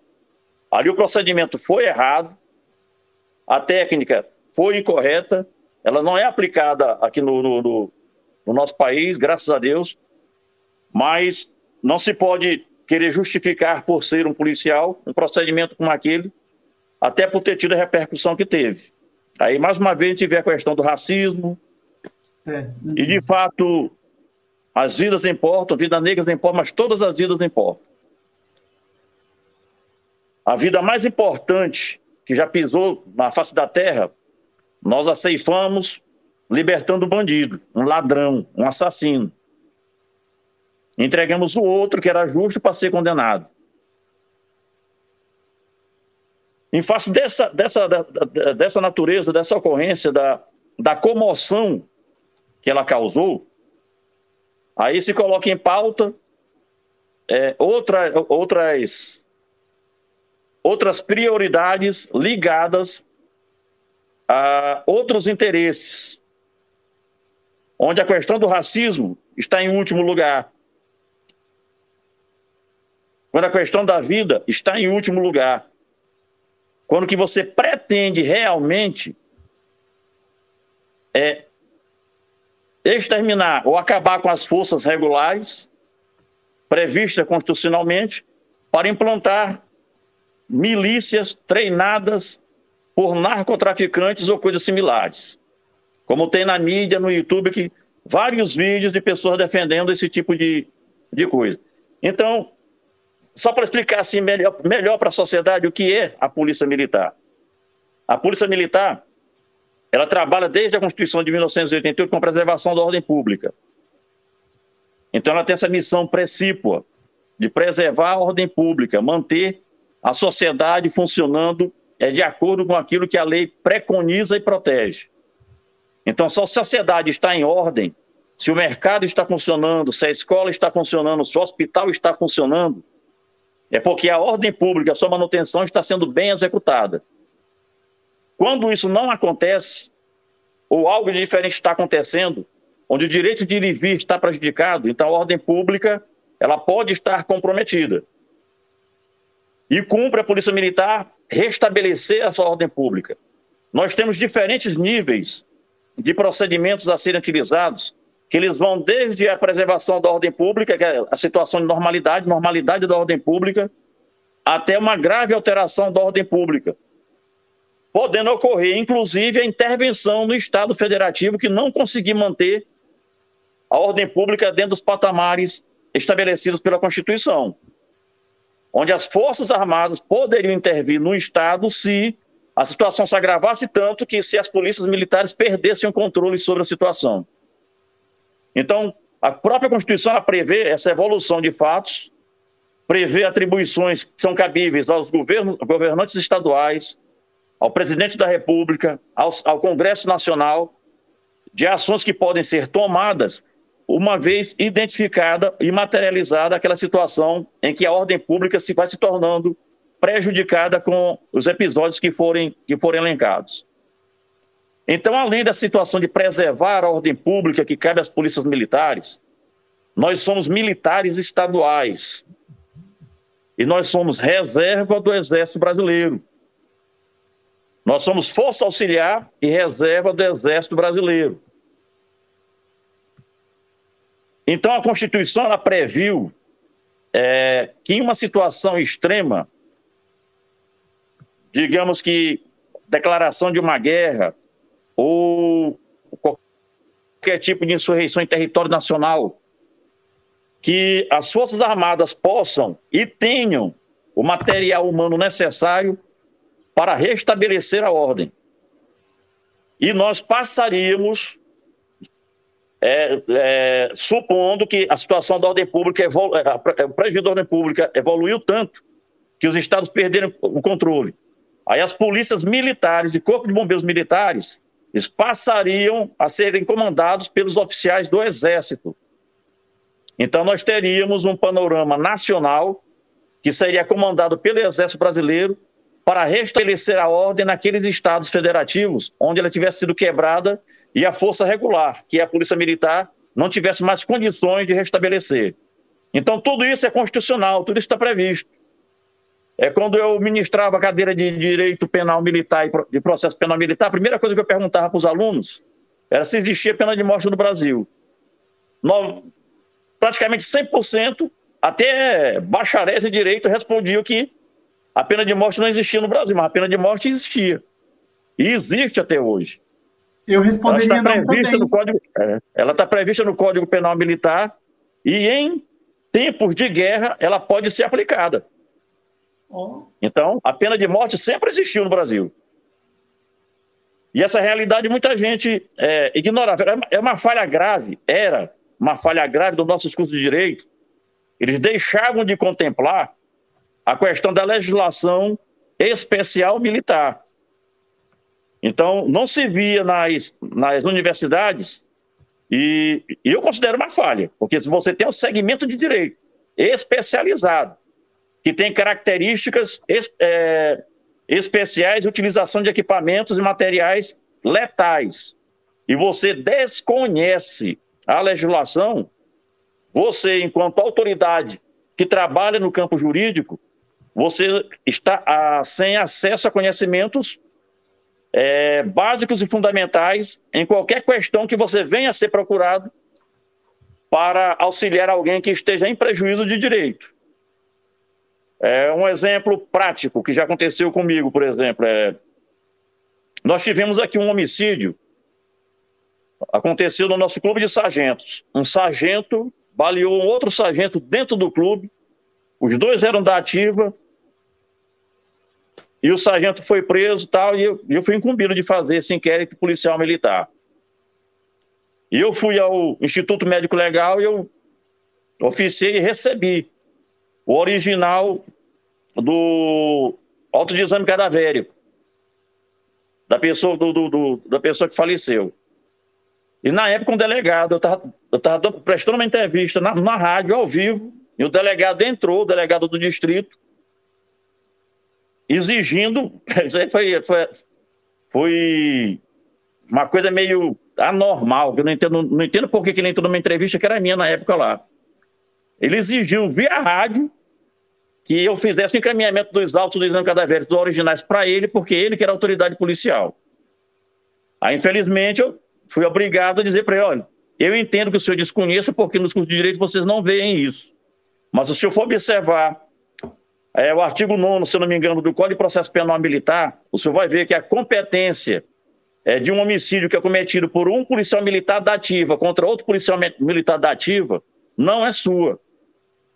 Trata-se de um crime militar. Portanto, a Polícia Judiciária competente para investigar, para coletar os elementos e, e acionar a justiça, é justamente a prevista no Código de Processo Penal Militar, que é o inquérito policial militar. Aí ele ainda mandou uns documentos para outras autoridades, mas eu comprovei na legislação que a competência originária era da, da, é da, da, da Justiça Militar estadual por ter sido militar da ativa contra militar da ativa, e eu dei o caso por, por encerrado. Mas quer dizer, então, as pessoas têm que conhecer muita coisa é, atinentes à atividade da Polícia Militar é, antes de se pensar em desmilitarizar. O objetivo não é desmilitarizar simplesmente. O objetivo é comprometer todo o sistema de segurança que existe hoje, que foi trabalhosamente elaborado pelo Legislativo, para que o Brasil tivesse a soberania que tem. O Exército tem o braço forte, a mão amiga, mas nas atividades de Exército, no seu braço forte, na sua mão amiga, em caso de necessidade, dentro daquilo que prevê a Constituição Federal, a Polícia Militar passa a ser a mão que aperta a mão amiga do Exército. E juntos, nós vamos para restabelecer a ordem. O efetivo somado hoje das polícias militares e corpo bombeiros militares do Brasil. O efetivo somado. Uma tropa preparada, capacitada, habilitada tecnicamente para a utilização de armamentos específicos para a sua atividade. Quem abriria a mão de um exército como esse? Em termos quantitativos, nós temos muito mais policiais militares que militares do exército. Não se abre mão é, de uma força como essa, de uma organização como essa, para se colocar nas ruas milícias armadas e treinadas é, por segmentos de narcotraficantes. Isso é de uma irresponsabilidade, de uma malícia política muito grande. Uhum. A Polícia Militar está aí já há vários, vários séculos, nós temos é, polícias bem antigas, e que na sua história nós temos muito mais atos de honra, de glória, do que de vergonha. Então, condutas particulares, essas devem ser convenientemente apuradas e sancionadas, também se respeitando o direito de cidadão do policial militar infrator. Cometeu um crime, cometeu. Tem que ser trucidado? Não tem que ser submetido ao devido processo legal, tem que ser dado a ele o direito de ampla defesa, tem que ser dado a ele o direito de contraditório, um julgamento justo, como qualquer cidadão merece, para depois sim ser sancionado em caso de condenação.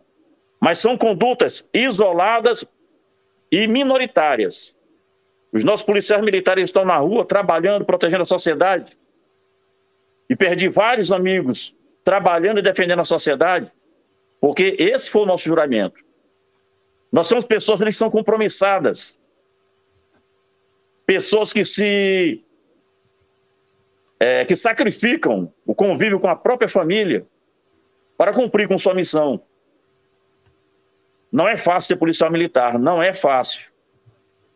É muito difícil, é muito sofrimento, é muito doído, mas dá um baita de um orgulho de você envergar aquela farda e sair todos os dias para cumprir uma jornada de trabalho. E quando você volta para casa com a sua missão cumprida, guardado por Deus e retornando para o convívio familiar, a alegria também é imensa a cada plantão que se encerra. Temos bandidos, temos marginais, temos pessoas desequilibradas dentro das corporações, temos e temos em todos os lugares, em todos os segmentos. Em todos os segmentos.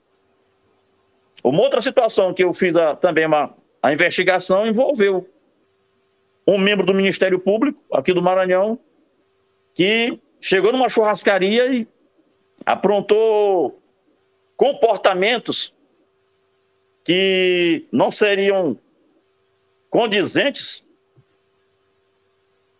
nem com, com, com pessoas que não tivessem instrução nenhuma.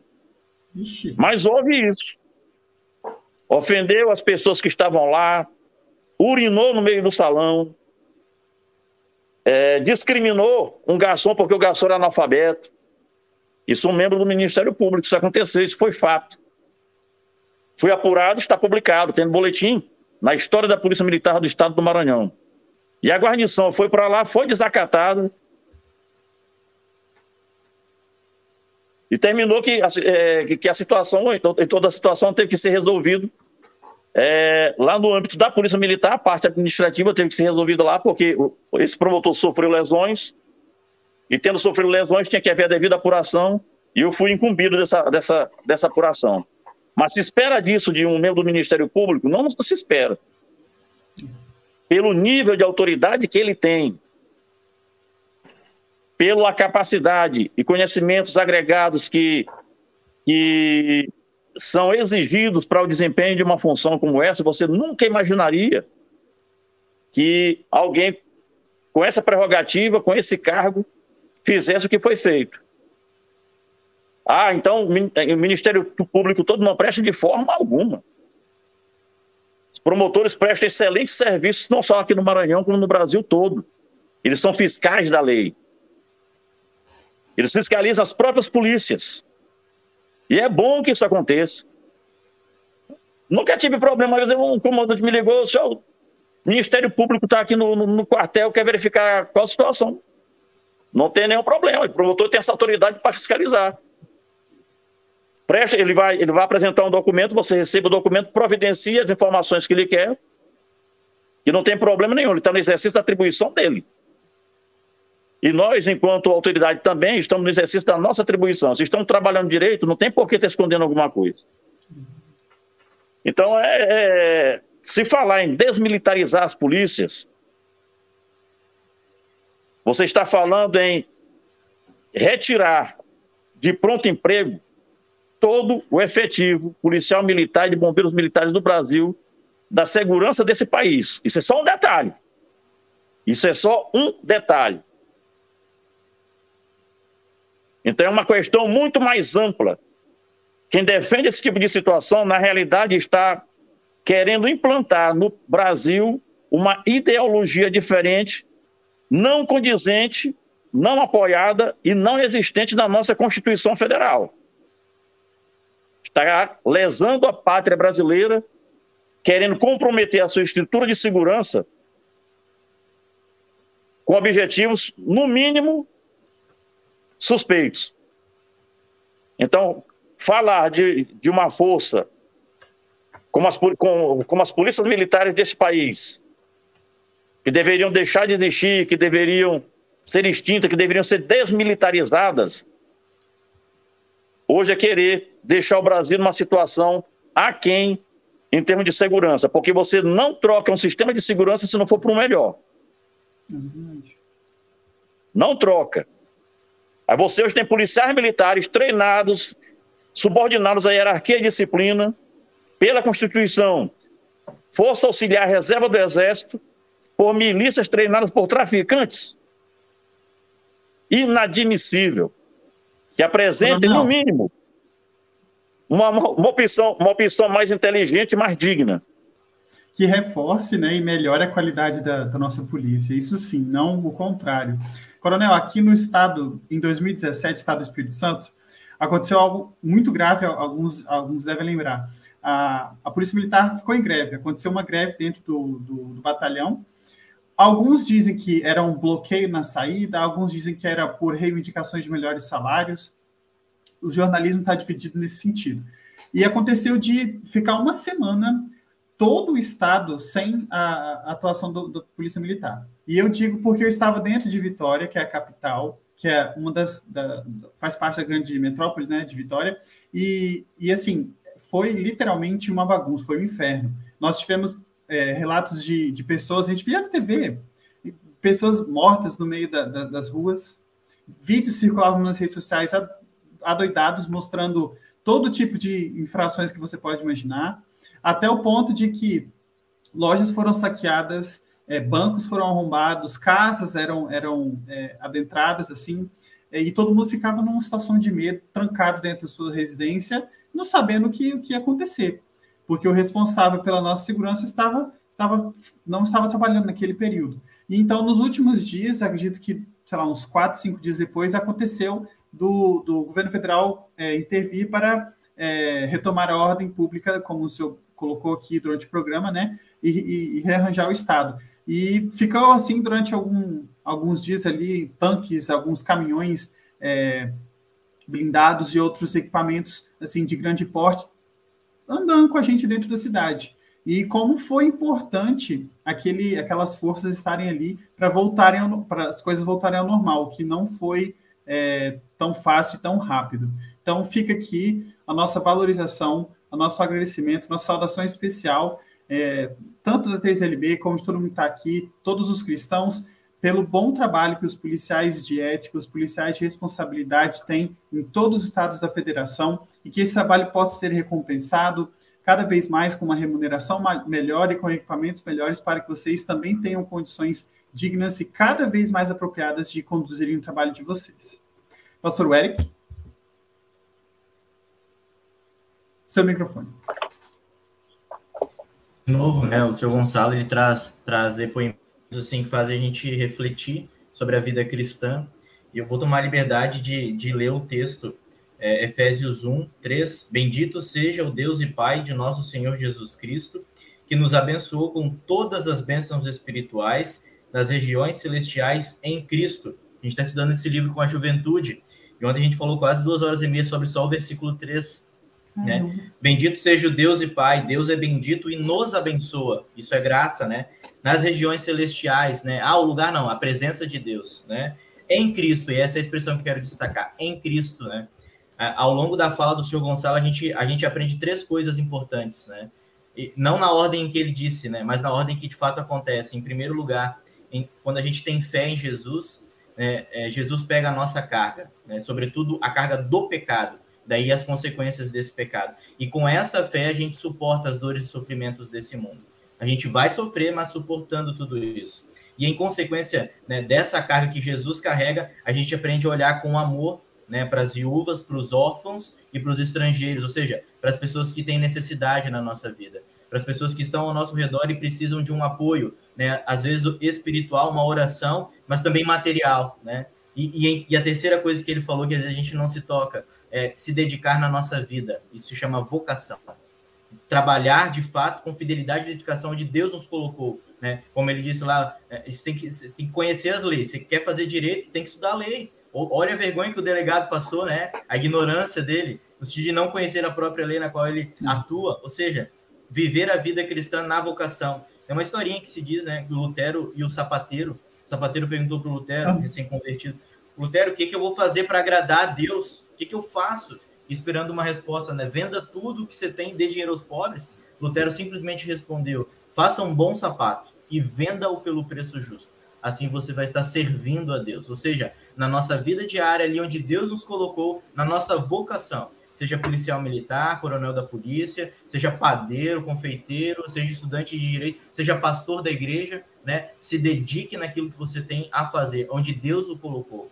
Né? Você que é coronel, que é, que é policial, seja um cristão, amando o seu próximo, atuando ali com fidelidade e dedicação, conheça as leis. Você que é pastor da igreja, estude o hebraico, estude o grego. Não precisa falar, eu não falo hebraico, mas eu aprendi a estudar, fui instrumentalizado. Ou seja, se dedique, conheça bem, para que você preserve a vida do seu irmão, para que você preserve aqueles que estão ao seu redor, para que você testemunhe a sua fé, às vezes sem falar uma só palavra. A gente testem... O maior testemunho da fé é quando a gente não fala nada, mas é quando a gente age e quando a gente reage na fé. E isso o senhor Gonçalo trouxe, pelo menos foi o que eu entendi como pastor, né? Quando ele foi falando das experiências, e a vida cristã é essa. Então, se dedicar na vida vocacional, e isso é louvar a Deus. Os textos do final de semana dizem isso. Como a gente louva a Deus? É cantando? Não, não é cantando, é vivendo essa fé. Esse é o louvor a Deus, né? E realmente, como o Coronel Gonçalo disse, é, é difícil, é impossível viver esse louvor a Deus na vida diária. E a gente só consegue porque Jesus carrega a nossa carga, né? E por isso que o Coronel conclui: é, é difícil, mas é gratificante voltar para casa. É gratificante viver essa vida, né? Porque é muito boa, mas sobretudo porque Jesus carrega esse peso, porque ele é a base da nossa fé e nos move e faz a gente existir de fato e viver nesse mundo e não sobreviver. Né? Verdade. Conosco acompanha o programa a Val Souza, que deu seu recadinho lá pelo Face, o Mário Lucas, a Bárbara Krause Laporte da Cruz, esposa do pastor, a dona Maria Cale... Cele... Desculpa, a dona Maria Celestina Costa Cantanhede, o Odemar Roloff, que acrescentou boa noite, parabéns pela entrevista, muito bom. Laurie Hoffman também colocou boa noite a todos. A dona Cenobilina coloca: Este meu irmão, por graça de Deus, sempre deu um grande testemunho do amor de Deus, pois à medida que crescia profissionalmente, buscava ajudar os outros crescerem profissionalmente também, mas mediante o esforço de cada um e dentro da legalidade. Deus continue te abençoando, meu irmão, com uma fé cada dia mais forte em Jesus, em Jesus Cristo, e te movendo a ser sempre dedicado e fiel no servir ao nosso triuno Deus com o teu viver diário. Tá aí uma bonita dedicatória da Ana Cenobilina para o nosso irmão Coronel Gonçalo. A Thaís André também comenta lá no YouTube, que coisa boa de ouvir. O Almir Silva, boa noite, ótimo esclarecimento. O João Augusto coloca aqui na Paraíba, é a instituição mais antiga, a PM, né? Parabéns, Coronel. Odemar Roloff, que belo depoimento, coronel. Muito obrigado por, por ser polícia, por ter polícia dessa qualidade no nosso Brasil, é, que dedica suas vidas pela população. O Vitor Green, saludos irmãos de Brasil, desde Crespo, Entre Rios, Argentina. Um grande abraço também para o Odemar Olof, em especial. A Flora Miller também deu o seu alô pelo Facebook. Ronaldo, por fim, a sua saudação final. Bom, obrigado aí, Coronel, pela, pela experiência é, que mostrou para nós, colocando a fé e Deus em primeiro lugar, o qual trouxe nessa missão de 31 anos aí, né? Então, mostrando que Deus em primeiro lugar, tudo se completa e tudo se concretiza. E a missão dada por Deus ao Senhor foi cumprida, com êxito, com, por sinal. Muito bem. Boa noite aí, o pastor Eric e a Giovana aí. Até um próximo aí. Verdade. Obrigado, meu querido, por estar mais uma vez conosco à frente desse em off. Lembrando, o Coronel Gonçalo ganhou a medalha governador Luiz Domingues pelos relevantes serviços prestados ao Estado do Maranhão, em especial ao gabinete militar do governador em 2016, 2006. Também a medalha Brigadeiro Falcão, pelo Estado, a medalha Alferes Moraes Santos, do Corpo de Bombeiros Militar do Maranhão, a medalha de Serviço Policial Militar por 30, 20 e 10 anos de bons serviços prestados para a academia, medalha do mérito operacional também pelo Estado, a medalha Gonçalves Dias de mérito intelectual, conforme decreto do Estado, menção honrosa pelo INEP por serviços prestados na operacionalização do Exame Nacional do Ensino Médio, ENEM, em 2011, a medalha comemorativa Oceanos do Gabinete Militar do Governador do Estado, Maranhão, também a, mérito, a medalha do mérito da família militar pela Academia Coronel Walter Ler, em 2015, também a medalha do, da Ordem do Mérito Acadêmico pela Academia Coronel Walterler em 2015 também. Então aí, uma pessoa bastante qualificada e que foi devidamente honrada pelo seu trabalho. Coronel, não tem como expressar minha maior satisfação e agradecimento em tê-lo aqui nesse programa, honrando com sua presença coronel, que é a autoridade máxima ali do corpo da PM, que atua é, no Comando Geral, o Estado-Maior, os comandos regionais e as diretorias que também assessoram o comandante. Então, Parabéns pela sua carreira, pela sua vida de, de serviço ao Estado do Maranhão e parabéns por ser um homem exemplo da Igreja Evangélica Luterana do Brasil. Muito obrigado. Eu agradeço a, a, a todas as menções, né? É... Mas é bom que não se fique pensando que a gente apenas submeteu passar textos ali dentro da nossa instituição no nosso trabalho. Como ser humano, nós também cometemos nossos erros, sofremos as comissões disciplinares, não foram poucas, não. Porque uma coisa que eu defendo é justamente você decidiu tomar uma atitude. A inércia, eh, na maior parte das vezes, não é a solução. Então, quando você se arrisca a tomar uma decisão sem estar com todas aquelas, aquelas variáveis devidamente dimensionadas, porque a emergência se exigiu, isso gera consequência quando você não alcança aquele objetivo pretendido. Você, às vezes, pode até apagar o fogo, mas você vai responder pela fumaça causada. Isso aconteceu comigo também, tem minhas sanções disciplinares, mas não me envergonho de nenhuma delas. Eu tenho orgulho até das condições disciplinares que eu, que eu recebi. Minha esposa sabe, ela sofreu, sofreu bastante, pegaram minha casa e prepara aí a, a mochila que fiquei preso de novo. Com a relação da prisão disciplinar, é, ela tem que ser aplicada para corrigir determinadas condutas, alinhar, alinhar é, procedimentos, mas principalmente, na minha concepção, a punição disciplinar, ela te educa. Esse é o principal objetivo da sanção disciplinar. Então, para você, policial militar, que tenha sido, que se encontra agora sob uma punição disciplinar, pare e reflita, veja é, a que resultado você chega, porque nós não estamos 100% certos, nem somos bons da razão. Muitas vezes nós precisamos receber essas sanções para nos redirecionarmos. Nós falamos aqui da questão da greve da Polícia Militar, para mim, é uma, são páginas tristes, porque para o militar, para o verdadeiro militar, você recorrer a uma greve você deixar de prestar o seu serviço que é essencial para a população é uma coisa extremamente triste. Eu não tenho palavras, eu nunca participei, não entrei, nunca entraria. E as pessoas que tomaram essa decisão de, entrar, eu tenho certeza porque chegaram a um ponto de desespero tal que fizeram, de certa forma, ter esquecido o sagrado juramento do policial militar. Quando você chega a esse extremo, é porque, na realidade, você está vivendo é uma situação que te levou a tomar atitudes desesperadas. Uma atitude desesperada não vem basada na razão. Não vem basada na razão, dá para compreender porque que alguns acometeram.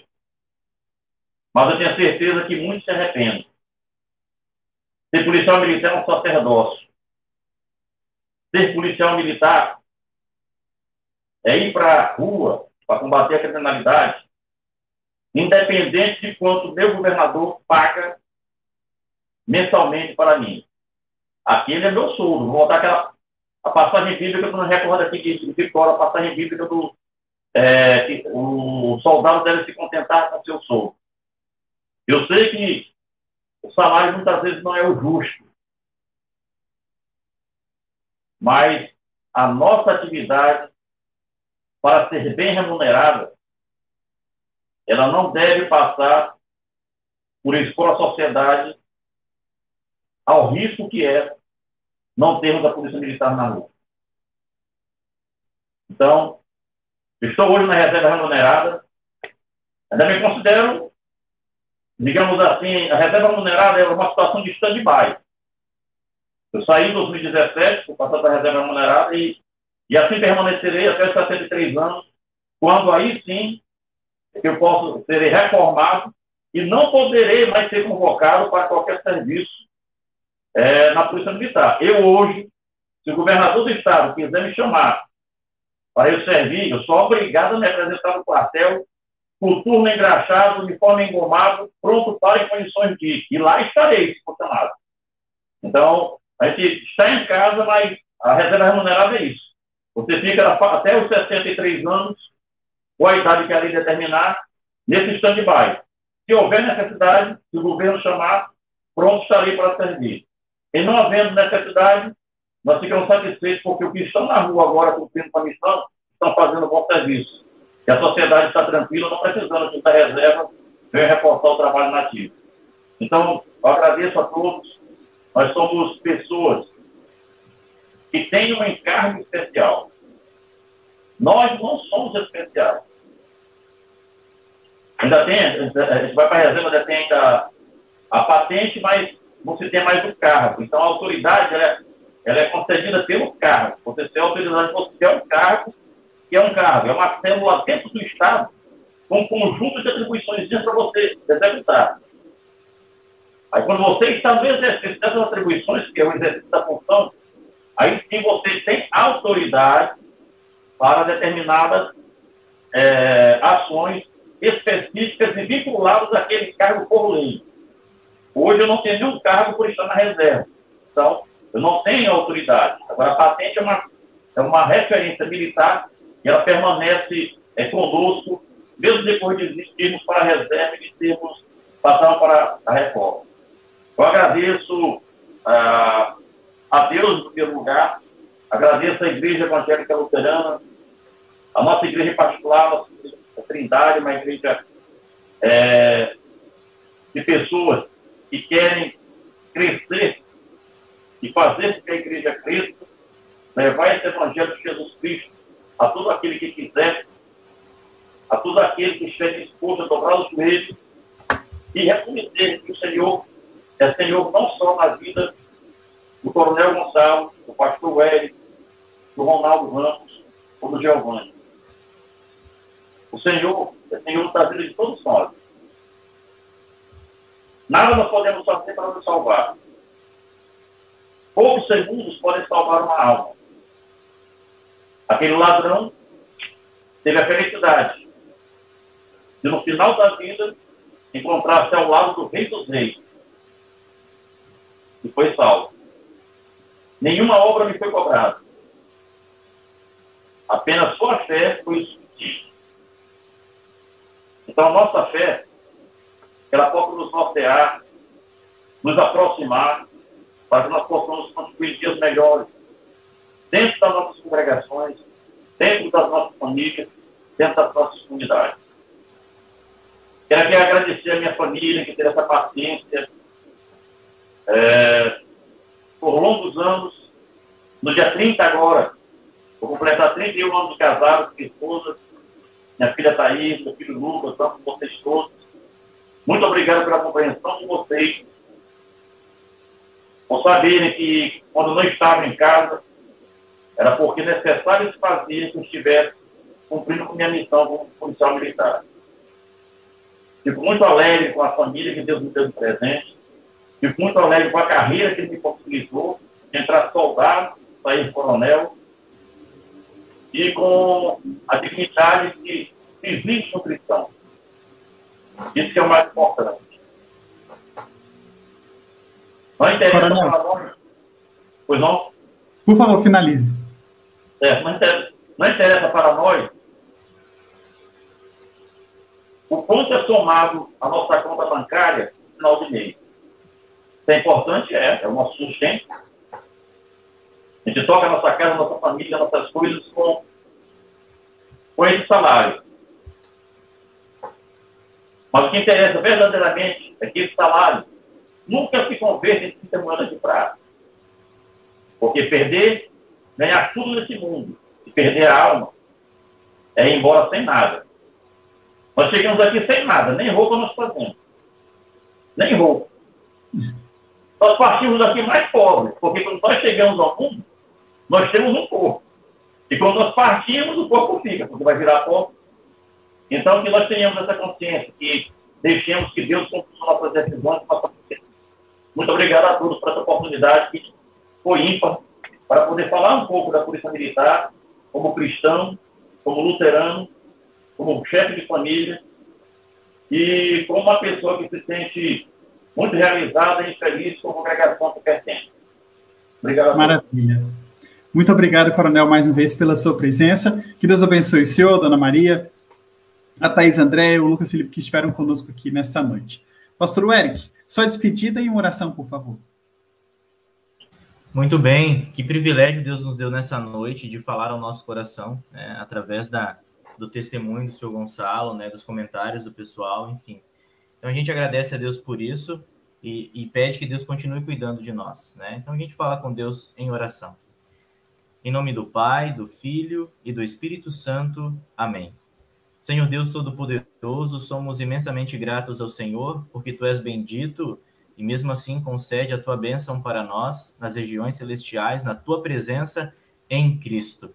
Em Cristo nós temos um instrumento no qual nós nos achegamos diante de Ti, mas sobretudo a comunhão com o Senhor. Agradecemos porque através desta comunhão nós vivemos nesta vida, nesse mundo caótico, um mundo que está carregado de pecado por causa da decisão do homem mas sobretudo um mundo que está sendo cuidado e amparado por ti, porque a tua palavra é atuante em nossas vidas, porque o Senhor está conosco. Isso se reflete na nossa vocação. E hoje nós vemos como isso é importante, foi, é e continuará sendo importante na vida do teu filho, o Senhor Gonçalo. Que o Senhor continue sendo o seu Deus, amparando-o, fortalecendo e que ele possa continuar testemunhando dessa fé às pessoas que estão ao seu redor. De igual modo, pedimos a todos nós que aqui estamos nesta sala, que estão nos acompanhando nesta noite, para que possamos ter sempre a certeza da tua presença e continuar testemunhando Cristo nas nossas vocações. E quando as dificuldades vierem, que nós entreguemos as nossas cargas ao Senhor Jesus, porque Ele carrega a maior delas, o pecado. E por isso nós temos vida já aqui e, sobretudo, na eternidade.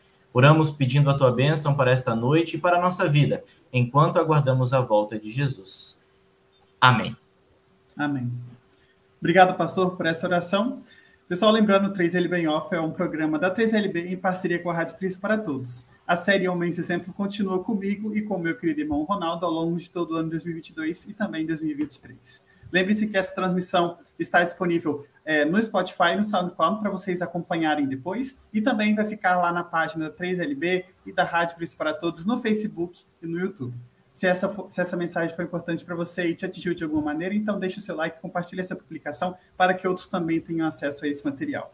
Lembre-se de curtir essa, essa publicação e de se inscrever nos canais da Rádio Cristo para Todos e da Liga de Leigos Luteranos do Brasil para receber essa e outras notificações das lives que virão a, aí durante, durante o mês. Então, pessoal, muito obrigado a todos que nos acompanharam aí. Uma hora e cinquenta de live. Estamos ali é, bem avançado no tempo, mas foi muito bom eu acho que foi uma das lives aí mais significativas e com maior riqueza de detalhes que tivemos a respeito de um tema que é muito interessante, sensível e que nos impacta de várias maneiras. Muito obrigado pela sua presença. Esse é o 3 Ele Bem Off, um programa onde os homens se conectam na real. Toda segunda-feira às 8 da noite. Te espero lá. Tchau, tchau. Tchau, tchau. Beijão, pessoal. Aqui é a edição